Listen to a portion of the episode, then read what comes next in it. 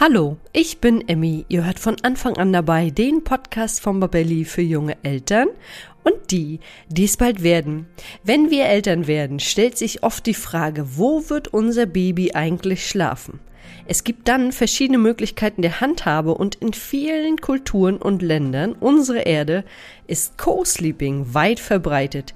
Was sich hinter dem Begriff verbirgt, wie Co-Sleeping gelebt werden kann und welche Vorteile es mit sich bringt, das wird mir heute meine liebe Kollegin und Hebamme Emily Hoppe erklären und ich wünsche euch jetzt viel Freude beim Zuhören.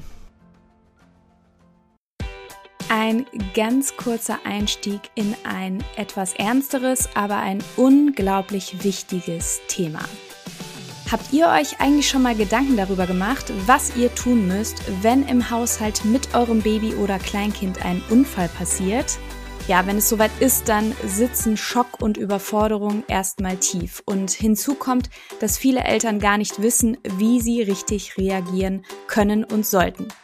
Und gerade das Thema Verschlucken ist ja im ersten Babyjahr ein extrem großes Thema. Hättet ihr zum Beispiel gewusst, dass 10% aller Todesfälle bei Notfällen hätten verhindert werden können, wenn rechtzeitig die richtige erste Hilfe geleistet worden wäre? Das ist eine ziemlich hohe Prozentzahl. Wir von Babelli empfehlen deshalb allen Eltern die Teilnahme an einem Erste-Hilfe-Kurs, der auf Babys und Kinder spezialisiert ist. Und einen solchen Kurs bieten wir bei Babelli als Online-Videokurs an. Ihr könnt unseren Kurs gemeinsam absolvieren, wo und wann es für euch passt und ihr lernt in diesem Kurs wirklich alles, was in Bezug auf die Erste Hilfe am Baby und Kind wichtig zu wissen ist.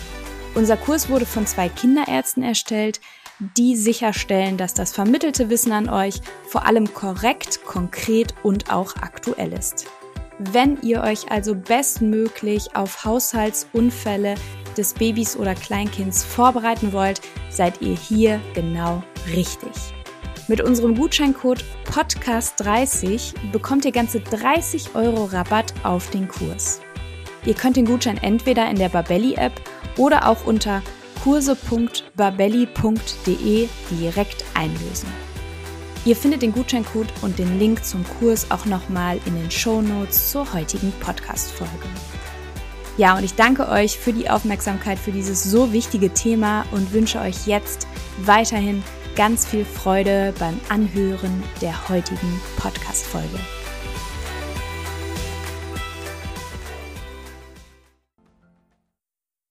Ja, hallo und herzlich willkommen zu einer neuen Folge von von Anfang an dabei. Und viele Kulturen rund um den Globus sind sich einig, dass kleine Kinder in der Nacht in die Nähe ihrer Eltern gehören. Und deshalb spreche ich heute wieder mit meiner lieben Kollegin und Hebamme Emily Hoppe über das Thema Co-Sleeping. Hallo Emily, schön, dass du da bist. Hallo Emmy, schön wieder dabei zu sein. Ja, ich freue mich sehr, dass wir heute wieder einen Podcast gemeinsam machen und für alle Zuhörenden, die vielleicht noch keinen Podcast mit dir gehört haben, stell dich doch einmal kurz unseren Zuhörenden vor. Ja, gerne. Also ich bin Hebamme seit 2017 und habe einen Bachelorabschluss in Hebammenwissenschaften äh, und arbeite freiberuflich als Hebamme in der Vor- und Nachsorge, gebe auch Kurse und unterstütze die Barbelli-Redaktion ähm, seit 2021 inhaltlich zu allen Themen um Schwangerschaft und Baby und mache mit der lieben Emmy äh, Podcast-Folgen für euch, äh, damit wir alle Themen, die wichtig sein könnten, für euch beleuchten können. Genau. So wie auch heute. Und heute geht es ja, wie ich das schon gesagt habe, ums Thema Co-Sleeping. Und da frage ich dich mal als erstes, wann fängt das eigentlich an und wie wird Co-Sleeping auch vielleicht in Kliniken gehandhabt? Ja, also Co-Sleeping fängt seit der Geburt quasi an. Also es gab zwar früher in den 90er Jahren äh, weniger dieses Rooming In, was wir heute in den Kliniken kennen, also dass auch Mama und äh, das Baby direkt 24 Stunden sieben in einem Bett quasi oder beziehungsweise in einem Beistellbett und die Mama liegt im Klinikbett, aber in einem Raum sozusagen zusammen sind. Früher gab es ja immer diese Kinderzimmer, wo dann die Kinder geparkt wurden und dann immer nur zum Stillen oder zum Füttern der Mama gebracht wurden. Das gibt's ja schon sehr lange nicht mehr. Und deswegen fängt das eigentlich schon sehr früh an, wo auch manchmal die Mütter äh, überrascht sind, aber es ist auch einfach was Schönes, weil ähm, sie sind nicht getrennt voneinander. Die Kinder spüren, dass die Nähe und äh, die Geborgenheit ihrer Mama und es wird natürlich das Stillen gleichzeitig sehr gut gefördert, weil man individuell direkt auf die Bedürfnisse des Babys eingehen kann. Und das Co-Sleeping oder wie es auch manchmal Bedsharing genannt wird, sind zwei verschiedene Sachen.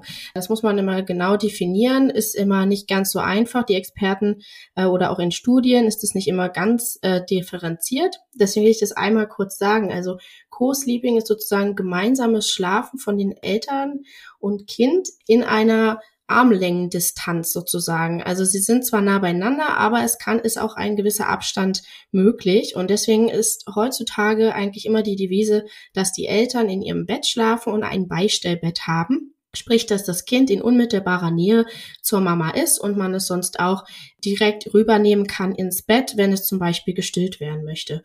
Und das Bed-Sharing ist auch das gemeinsame Schlafen, aber wirklich in dem Bett von den Eltern, ohne einen direkten Kinderbett daneben zu haben, damit man das einfach nochmal so ein bisschen differenzieren kann. Ja, das ist ganz gut, dass du das sagst, weil das war mir gar nicht so bewusst. Und natürlich wird auch durch Co-Sleeping der Bonding-Prozess nochmal verstärkt oder auch unterstützt, weil gerade in den Krankenhäusern, du hattest das schon angesprochen, ich weiß, als ich klein war und ich weiß gar nicht, wie es bei dir war, als Baby, wir waren halt gar nicht auf dem Zimmer von unseren Müttern und äh, wurden wirklich nur zum Stillen hingebracht und hatten da gar nicht so die Möglichkeit, dass das Bonding überhaupt stattfinden konnte. Deswegen ist es natürlich umso schöner, dass sich das in den letzten Jahren verändert hat und dass man da auch einfach mit der Zeit geht, weil wir hatten im Vorfeld schon gesprochen, es gibt einige Studien zum Thema Co-Sleeping, auf die du vielleicht nachher nochmal eingehen wirst. Jetzt frage ich mich, ist denn Co-Sleeping eigentlich für jeden geeignet oder gibt es da Personen, wo du sagen würdest, mh, hm, nee, da lasst man lieber die Finger davon? Also beim Co-Sleeping ist auf jeden Fall wichtig, dass das Kind kein Frühgeborenes ist und auch nicht unter 2000 wiegt, ähm, weil einfach das Risiko für den plötzlichen Kindstod, der immer in, in dem Zusammenhang steht, quasi das Risiko einfach sehr erhöht ist. Genauso ist es jetzt natürlich auch immer was ganz Individuelles, der Schlaf von Paaren. Ähm, nicht jeder möchte natürlich auch, dass dein Kind direkt bei einem ist. Ähm, wenn man merkt, okay, das passt nicht zu uns, dann ist natürlich das Beistellbett erstmal eine gute Alternative. Genauso auch wenn jemand in der Familie äh, eventuell raucht oder Alkohol trinkt. Das sind alles Risikofaktoren, die es zu vermeiden gibt, weil Co-Sleeping wird ja immer auch ähm, kritisiert oder war unter Experten mehrere Jahre auch immer kontrovers ähm, gehandhabt, weil das Risiko einfach für den plötzlichen Kindstod äh, immer in den Zusammenhang gebracht wurde.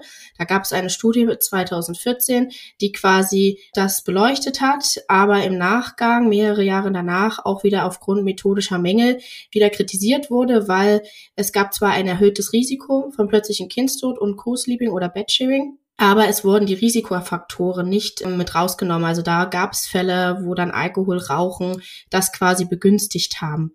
Und ähm, die Fälle von plötzlichen Kindstod sind ja heutzutage relativ gering geworden. Also wenn man vergleicht, 1990 waren es noch 15 Kinder, die verstorben sind von 10.000 Lebendgeborenen. Heute sind es ungefähr zwei von 10.000, was aber auch darauf zurückzuführen ist, dass in den 90er Jahren ganz viel Aufklärung stattgefunden hat. Also es war super wichtig, wenn man mit den Eltern in einem Bett schläft oder bei den Eltern in einem Raum, dass dann gewisse Risikofaktoren quasi äh, ausgeschlossen sind. Und das ist kein Rauchen äh, in unmittelbarer Nähe des Kindes, kein Alkohol, weil man einfach dann nicht mehr in der Lage ist, zu bemerken, was das Kind braucht, oder man rollt über das Kind, was ja auch immer ein Mythos ist, äh, äh, worauf man achten soll. Das das muss man dann halt einfach ausschließen. Also es gibt gewisse Punkte, die man äh, beachten muss, wenn man sich dafür entscheidet, ah, wir möchten in einem Familienbett schlafen und Co-Sleeping betreiben, dann gibt es wirklich einige Punkte, die auch wir Hebammen oder auch der Kinderarzt äh, oder auch nach der Geburt, immer äh, nach der U2, darüber aufgeklärt wird. Also wichtig ist auf jeden Fall immer die Rückenlage. Es war früher mal die Bauchlage, die empfohlen wurde, dann ging man auf die Seitenlage und äh, jetzt schon seit über 10, 15 Jahren ist äh, die Rückenlage der Faktor, der äh, das äh, begünstigt hat, dass Kinder sicher schlafen. Und der sichere Babyschlaf ist eigentlich so die oberste Priorität. Deswegen ähm, empfehlen Experten und Ärzte natürlich darauf explizit zu achten, auch dass das Kind im eigenen Bett schläft, auf einer festen Matratze ist ganz wichtig, dass kein Kissen, keine Decken vorhanden sind, sondern das Kind eigentlich in einem eigenen Schlafsack äh, liegt. Das gleiche wäre dann nämlich auch im Elternbett. Also wenn das Kind mit euch in, in eurer Mitte schläft, sollte es in einem eigenen Schlafsack ohne Decke quasi schlafen, damit einfach die Gefahr gering ist, dass man sich die Decke über den Kopf zieht und das Kind quasi dadurch mit der Atmung beeinträchtigt sein könnte. Genau. Beim Babyschlaf ist wichtig, dass äh, die Eltern auf jeden Fall auch keine Drogen oder Medikamente nehmen, die quasi ihren Schlaf beeinträchtigen. Also die Studienlage sagt, äh, um das ähm, nochmal so zusammenzufassen, dass Co-Sleeping eine sichere Variante ist für die Familien, indem man aber auf gewisse Risikofaktoren diese vorbeugt und äh, sozusagen einfach beachtet, dass der plötzliche Kindstod vorgebeugt wird. Weil das ist eigentlich das, was auch, wenn man die Studien betrachtet, immer die Devise ist, dass Alkohol, Rauchen das Risiko einfach erhöht und dadurch dann Bedsharing oder Co-Sleeping einfach nicht mehr sicher ist. Aber es gibt natürlich viele Vorteile des Co-Sleepings, wie zum Beispiel für das Stillen. Ja, sehr, sehr großer Vorteil. Und auch, das hatte ich, glaube ich, auch schon mal in einem Podcast verraten. Mein Sohn, der schlief immer im Beistellbett oder es war gar kein Beistellbett, es war tatsächlich schon ein Gitterbett, aber es stand direkt an meinem Bett dran und der konnte ja nur mit Körperkontakt einschlafen. Ja, das mhm. heißt, ich habe dann meine Hand oben drüber gelegt und habe seine kleine Hand gehalten und dann konnte der einschlafen. Er konnte nur so einschlafen. Es ging natürlich nur so lange, wie er auf der oberen Ebene geschlafen mhm. hat, als er nachher unten lag konnte ich mich auch nicht mehr rüberhängen. Und jetzt hattest du zwischendurch noch gesagt, dass viele Eltern Angst haben, bevor sie vielleicht das erste Kind bekommen. Und ich kann mich an diese Angst auch noch erinnern, dass man Angst hat, wenn das Baby im eigenen Bett liegt, dass man nachts über das Baby rollt. Weil ja, man äh, vielleicht einfach denkt, man schläft so tief oder auch, äh, man hat ja nun mal einfach auch einen Schlafmangel, gerade als Mama durch Stillen, dass man es vielleicht einfach nicht mitbekommt. Aber jetzt im Nachhinein denke ich mir, ich würde mich ja nachts auch nicht über ein Kissen rollen. Also passiert mir einfach nicht, auch mhm. wenn es da liegt. Das Ulkige ist wirklich, dass die Frage kriege ich auch immer, immer wieder in, in den Gesprächen mit meinen ähm, Frauen, also oder mit den Schwangeren. Ähm, ich mache es meistens auch so, dass wir äh, uns vorher immer einmal sehen, also kurz vor der Geburt und auch die Schlafsituation einmal besprechen, wie haben sie sich das gedacht und wie kann es funktionieren. Oder auch im Nachgang ist es äh, wirklich immer so die häufigste Frage. Also über das Babyrollen passiert wirklich sehr selten. Also was natürlich gut ist, dass ihr genügend Platz habt. Also das Bett sollte schon mindestens 1,60, 1,80 breit sein, je nachdem wie viel Platz jeder auch braucht, äh, um, um das einfach besser gestalten zu können, weil je enger ihr aneinander schlaft, da ist natürlich dann wieder, muss man auf die Atmung achten, äh, hat jeder quasi Platz. Früher hieß es ja sogar in Studien, ah, der CO2-Ausstoß der Mama ähm, hat negativen Einfluss auf die Atmung des Babys. Das hat sich dann wieder revidiert, sondern eher, dass äh, Mama und Baby einen gleichen Atemrhythmus entwickeln und dass er wieder begünstigt, dass das Kind keine Atemaussätze hat, um wieder auf den plötzlichen Kindstod zu kommen. Und das Schöne ist eigentlich auch, dass die Mamas, wenn, wenn die Babys auf der Seite von der Mama liegen, dass die einen sehr, sehr leichten Schlaf haben. Also es heißt nicht, dass, dass Mamas schlechter schlafen, als jetzt, wenn das Kind in einem eigenen Bett, im eigenen Zimmer schlafen würde, sondern äh, da wachen auch die Mamas auf. Aber die Mamas, die mit ihrem Baby schlafen, die haben sehr feinfühligen Schlaf, würde ich sagen. Also man macht sich auch meistens, wenn man eher so zur Seite liegt, eher so, man, man liegt zum Baby hin und macht wie so eine kleine Kuhle, hat die Beine vielleicht noch äh, zusammengezogen äh, und macht richtig so eine kleine Nische für das Baby. Und das ist wie so ein kleiner Sicherheitsmodus. Und bei den Männern ist es aber wiederum so, dass die natürlich einen anderen Schlaf meistens haben. Wer, wer stillt, ist natürlich auch häufiger wach und ähm, kann dadurch immer wieder kontrollieren, wie geht's dem Baby und schläft macht das vielleicht dann im Halbschlaf mit dem Stillen und schläft dann wieder ein. Also das Überrollen passiert eigentlich gar nicht. Also und wenn, dann würde es einem auffallen ähm, und man würde direkt wach werden. Also da kann, kann ich euch eigentlich wirklich beruhigen, dass das wird in den seltensten Fällen passieren. Und wenn man Sorge hat, dass der Partner vielleicht aufs Baby rollt, dann macht man sich ein, ein Stillkissen oder eine Barriere irgendwie dazwischen. Und eigentlich sollen die Babys, wenn dann auch auf der Seite von, von der Mama schlafen weil als, als Mama hat man einfach durch Oxytocin und Prolaktin, das ist auch einfach hormonell bedingt, ähm, einen viel leichteren Schlaf und ist so so was Ur, Urmäßiges, was, was wir da drin in uns haben. Wir achten auf unser Baby. Wir wollen es beschützen und wir wachen einfach instinktiv auf, wenn irgendwas komisch ist. Das hat sich auch in, in Schlaflaboren schon gezeigt, die, die Babys und Mütter beim Schlafen beobachtet haben. Und das ist super spannend dass wir uns manchmal einfach zu viel Sorgen in der Hinsicht machen. Das macht die Natur schon von ganz alleine. Das glaube ich auch. Und wir beide haben uns ja auch neulich in einem ganz anderen Zusammenhang über ein sogenanntes Babynest unterhalten. Und das wäre natürlich auch nochmal eine Möglichkeit, wenn man Co-Sleeping jetzt machen möchte mit dem sogenannten Bedsharing, was du gesagt hast, und das Kind kommt mit ins große Bett, dann kann man natürlich auch so ein Babynest sich besorgen und das Baby da reinlegen. Vielleicht gibt einem das eher nochmal ein sicheres Gefühl. Das muss natürlich auch für die Eltern immer passen und stimmig sein. Und du hattest es jetzt auch gerade schon gesagt, das Baby hat ja auch natürlich den Atemrhythmus der Mutter oder es kann sich angleichen und äh, hat natürlich auch nach der Geburt noch den gleichen Schlafrhythmus wie die Mama, weil es ja nun mal einfach so lange im Bauch war und das gibt dem Kind einfach sehr viel Sicherheit und Geborgenheit. Auf jeden Fall es hat sich ja auch gezeigt, dass, dass die Bindung durch die Nähe und Geborgenheit, die die Kinder spüren, äh, auch deutlich gefördert wird als Kinder, die alleine in einem Raum schlafen. Also da gibt es natürlich auch immer wieder Studien und Untersuchungen, die das gezeigt haben, was, ähm, was sich dann einfach äh, widerspiegelt, weil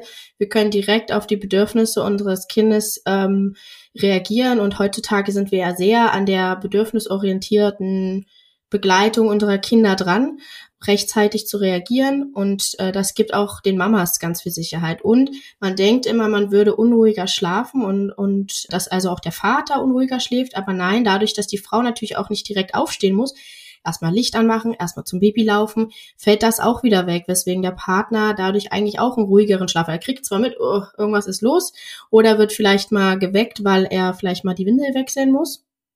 Aber im Grunde äh, schlaf, schläft auch die Familie tatsächlich besser kann man natürlich auch nicht pauschalisieren. Es gibt immer auch äh, Familien, die sagen, oh, das, äh, wir schlafen alle total unruhig, weil jeder merkt die Bewegung des anderen und es ist, wir schlafen besser, wenn das Kind in seinem Beistellbett ist, was ja gar im Co-Sleeping quasi ja da nicht ausgeschlossen ist. Also wenn man stillt und sagt dann, okay, ich lege mein Kind wieder ins Beistellbett drüber, lege die Hand auf das Baby, zeige ihm, dass es, dass wir da sind und wenn es uns wieder braucht, kann es direkt wieder zu uns kommen. Ist einfach eine sehr natürliche und schöne Atmosphäre. Und erst gestern hatte ich ein Gespräch mit einer Mama, die gesagt bekommen hat von ihren Großeltern, ja, aber wenn das Kind die ganze Zeit bei euch schläft, dann schläft es ja nie alleine und das muss es doch auch lernen. Wir haben früher uns äh, so, ne, dass wir äh, im eigenen Bett schlafen mussten und am besten noch, äh, wir mussten so lange weinen, bis wir still sind. Ähm, da kam keiner und hat uns getröstet. So, und das ist ja, sind sehr alte Varianten, die damals vielleicht als richtig empfunden wurden, aber heutzutage einfach nicht mehr zeitgemäß sind. Und da will ich auf jeden Fall auch, dass, dass die Mamas sich nicht so sehr unter Druck setzen. Ne? Also auch, falls der Partner vielleicht nicht davon überzeugt ist, die Familienbett Co-Sleeping-Variante durchzuführen, kann man trotzdem immer wieder dafür sprechen, dass es einfach ein, eine schönere Atmosphäre für die ganze Familie ist. Und es das heißt nicht, dass das Kind nicht lernt, später im eigenen Bett zu schlafen. Es kann zwar länger dauern, aber irgendwann wird auch das Kind ein Alter haben, die meisten Experten sagen so zwischen drei und vier spätestens, dass sie im eigenen Bett selbstständig schlafen wollen und wenn sie zu Mama und Papa wollen, wissen sie aber, wo sie sie finden und dann kann man wieder so ein Re-Co-Sleeping vielleicht betreiben. Und es ist auch ganz spannend, in, in China zum Beispiel, zu 90 Prozent betreiben dort Co-Sleeping und in Schweden und den skandinavischen Ländern sowieso auch. Und äh, hier in Deutschland sind es vielleicht jede dritte Familie auf jeden Fall, die auch äh, Co-Sleeping betreibt. Also mehr nicht? Nee, mehr. Also es gibt trotzdem immer wieder auch die, ähm, die Familien, die sagen, nee, wir haben den Druck so vielleicht auch von der Familie und von Freunden oder anderen, dass das Kind muss doch im eigenen Bett schlafen. Wir haben uns das nicht so vorgestellt erlebe aber trotzdem auch immer wieder in den Wochenbetten, dass das Kind dann einen anderen Plan hat und dass dann die Eltern merken, okay, es geht einfach nicht so gut, wie wir uns das gedacht haben. Es ist ja auch immer diese falsche äh, Herangehensweise zu denken, ein Kind muss mit einem Monat gefühlt schon durchschlafen. Oder es muss in den ersten zwei bis drei Wochen einen Tag-Nacht-Rhythmus haben. Hat es aber einfach nicht. Das dauert, ne? Und die Kinder entwickeln vielleicht erst dieses Durchschlafen auch mit drei, vier Monaten oder erst auch mit sechs Monaten und, und darüber hinaus. Also da ist die Erwartungshaltung einfach irgendwie eine falsche manchmal, die so von der Gesellschaft gemacht wird, wenn es dann heißt, ah ja, mein Kind schläft schon fünf, fünf, sechs Stunden durch. Und dann die andere Mama sagte, mein Kind wacht alle anderthalb Stunden auf, stimmt irgendwas nicht? Da muss man einfach immer ein bisschen aufklären und immer besprechen und äh, dass, dass da einfach mehr Bewusstsein dafür da ist, dass das völlig normal ist. Ja, und dass wir alle Individuen sind. Ich war gerade so erstaunt, als du gesagt hast, nur jedes dritte Kind äh, macht nur Co-Sleeping, weil Co-Sleeping heißt ja auch im eigenen Bett schlafen, aber im Zimmer der Eltern. Und deswegen fand ich es jetzt gerade extrem wenig, wenn das nur jedes dritte Baby ist, weil es natürlich, wie du schon gesagt hast, so viele Vorteile hat, wenn das Kind mit im gleichen Raum schläft, weil es natürlich auch, wenn es wach wird, die Mama spürt, riecht, hört. Es sind ja gleich so viele Faktoren, die das Kind auch wieder beruhigen wo das Kind weiß, ah, ich bin in Sicherheit, es ist alles in Ordnung, Absolut, alle ja. Faktoren sind da, die, die ich brauche, um wieder gut einzuschlafen. Und auch, was du gesagt hast, äh, man ist dann nicht so hellwach, wenn man das Zimmer verlassen muss. Das stelle ich mir auch anstrengender äh, vor. Anstrengender vor, dann nochmal irgendwie in, in ein anderes Zimmer zu gehen. Inwieweit man da gewillt ist, das zu machen, und, und dann bist du ja wirklich bling, hellwach und dann selber wieder in den Schlaf zu kommen. Ich glaube, das ist ja auch ganz schwierig. Und wenn du ein Baby hast, wie du es gerade angesprochen hast, was dann noch alle anderthalb Stunden wach wird und man selber dann alle anderthalb Stunden hellwach ist mitten in der Nacht, das stelle ich mir einfach noch viel, viel anstrengender vor, als es ohnehin schon ist. Ganz kurze Unterbrechung von meiner Seite. Ich bin Leonie aus dem Podcast-Team von von Anfang an dabei. Und diesen Podcast, den gibt es mittlerweile seit 2020 und wir sind unglaublich stolz auf ihn, denn wir stecken jeden Monat ganz viel Zeit, Leidenschaft und Herzblut in dieses wunderbare Projekt und wir erreichen damit monatlich über 20.000 HörerInnen. Das ist wirklich eine ganze Menge. Und trotz unserer großen Hörerschaft haben wir immer noch sehr wenig Bewertung von euch bekommen. Und das, das darf sich nun auf jeden Fall ändern. Denn für uns sind Bewertungen natürlich super wichtig, um damit über Apple Podcasts oder Spotify immer wieder neuen HörerInnen ausgespielt zu werden. Denn unser Ziel mit diesem Podcast ist es, so viele Menschen wie möglich über die Themen rund um die Schwangerschaft, Baby- und Kleinkindzeit zu informieren. Deswegen unsere Bitte an dich, wenn du unseren Podcast magst, dann würde ich mich so freuen, wenn du dir ganz kurz die Zeit nimmst und uns bei Apple Podcasts oder Spotify bewertest. Das geht unglaublich fix mit nur ein paar Klicks und hilft uns schon enorm weiter. Ja, und jetzt geht es auch schon weiter mit der Folge. Ich wünsche weiterhin unglaublich viel Spaß beim Zuhören.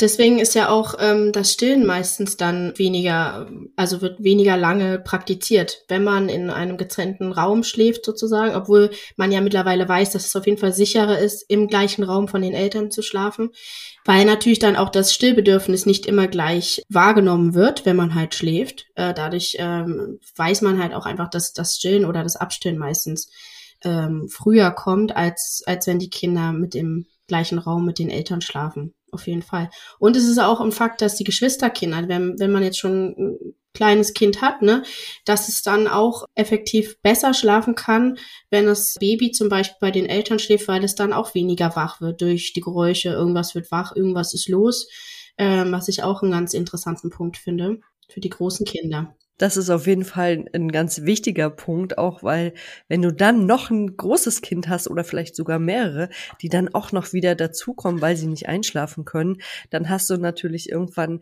ein riesiges Familienbett. Das müsste dann vielleicht schon vier mal vier Meter sein, wenn man dann ja. einfach auch mehrere Kinder hat, gefühlt zumindest. Ja, Dann danke ich dir erstmal für das heutige Gespräch und kannst du denn abschließend noch ein paar Worte sagen? Also es ist auf jeden Fall wichtig, als Familie wieder individuell zu gucken, was passt zu euch. Also so die richtige Balance einfach zwischen der Nähe, die einfach natürlich ist, die man seinem Baby eigentlich auch wirklich schenken sollte, und so einen sicheren Abstand, dass alle sich damit wohlfühlen und dass man da einfach schaut, äh, was sind die Empfehlungen, was muss ich beachten, wenn ich sozusagen Co-Sleeping betreiben möchte äh, und da gibt's einfache Punkte, die man beachten sollte. Und dann ist es eine sichere Variante für euch als Familie. Und Änderungen sind immer möglich. Und das heißt nicht, dass ihr auf ewig in einem Bett mit eurem Baby schlaft, sondern es ist alles eine Zeit und die geht schnell vorbei. Also genießt lieber die Zeit miteinander und seid füreinander da. Oh ja, das hast du sehr schön gesagt. Das war auch mein Gedanke, weil wir beide kennen das ja. Diese Babyzeit geht einfach viel, viel zu schnell vorbei. Und schwuppdiwupp sind sie schon groß und man wünscht sich eigentlich diese schöne Kuschelzeit wieder zurück. Deswegen, liebe Eltern, genießt diese Zeit und auch Väter, die im Wochenbett viel Zeit mit dem Baby verbringen, können natürlich das Kind in der Nacht genauso beruhigen wie die Mama, weil sich das Baby einfach schon so auch an den Papa oder die Partnerin gewöhnt hat. Ja, dann danke ich dir erstmal für das heutige Gespräch, wünsche dir eine schöne Restwoche und dann hören wir uns demnächst zu einem weiteren Thema. Super, ich freue mich. Bis dann. Bis dann. Tschüssi. Tschüss.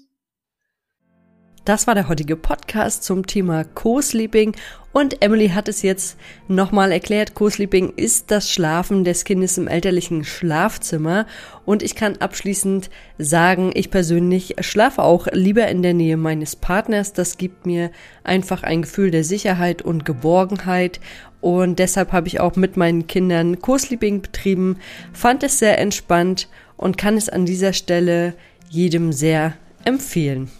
Und wenn euch der Podcast gefallen hat, dann abonniert ihn bei iTunes, Spotify oder wo immer ihr unseren Podcast hört, um keine neue Folge mehr zu verpassen.